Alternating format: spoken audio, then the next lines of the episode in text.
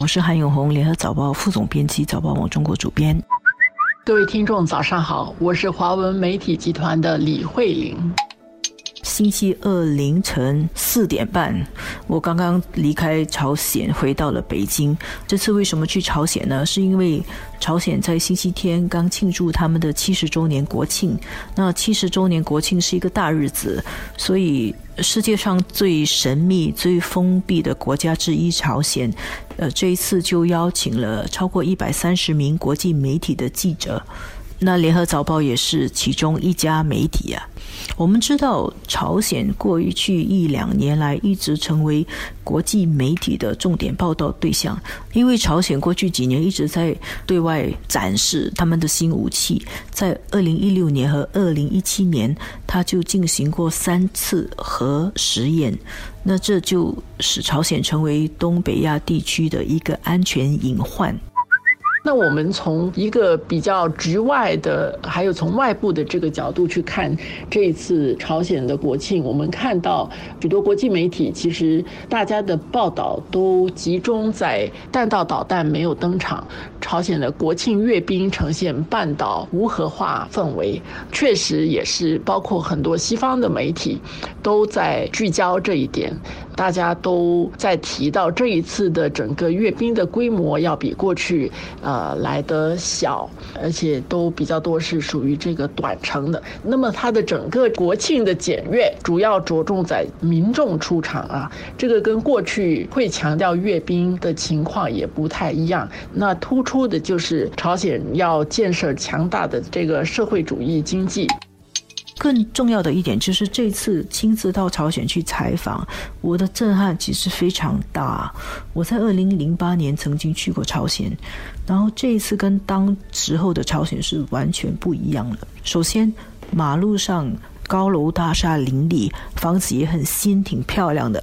二零零八年我去的时候，其实就是嗯，街道是比较落寞，那时候车。也比较少。这一次马路上的车子明显增加，还有一些小小的观察啦，比如说红绿灯多了，马路维护的很好。嗯，这些东西可能在我们外来的人看来就是很琐碎的小事，但是对于这一个比较封闭的国家，我们只能够从这些呃微观的东西去观察它的变化，而且这微观的东西眼见为实啊，是真的。还有很多人可能想不到，嗯，平壤的市民很多人都有手机，据说有百分之七成到八成有手机。反正那个负责管理我们的官员，他有两部手机。尤其令人很震惊的是，平壤市其实有好几个超级市场。看管我们的官员带我们到其中一个超级市场，是中国人开的光复百货，它里面的货品齐全，然后去光顾超市的都是。普通的平壤市民，我们看到在朝鲜的背后有两个很大的国家，一个是美国，你可以说就是准备和美国的进一步交往，营造了很好的气氛。金正恩跟特朗普在准备再做一次会面，我们也看到，就是当天特朗普在朝鲜的国庆阅兵之后，就马上的用推特推送了一个短信啊。当中就在说这个谢谢金主席啊，这方面我们看到就是金正恩在庆祝国庆的时候，其实特别照顾到美国这个观众。那么另外一方面，我们也看到就是他请去的这个国家领导人，其实就是中共总书记习近平派去的特使栗战书，这个是在常委里面排第三的。星期天本身，习近平也发了这个贺电。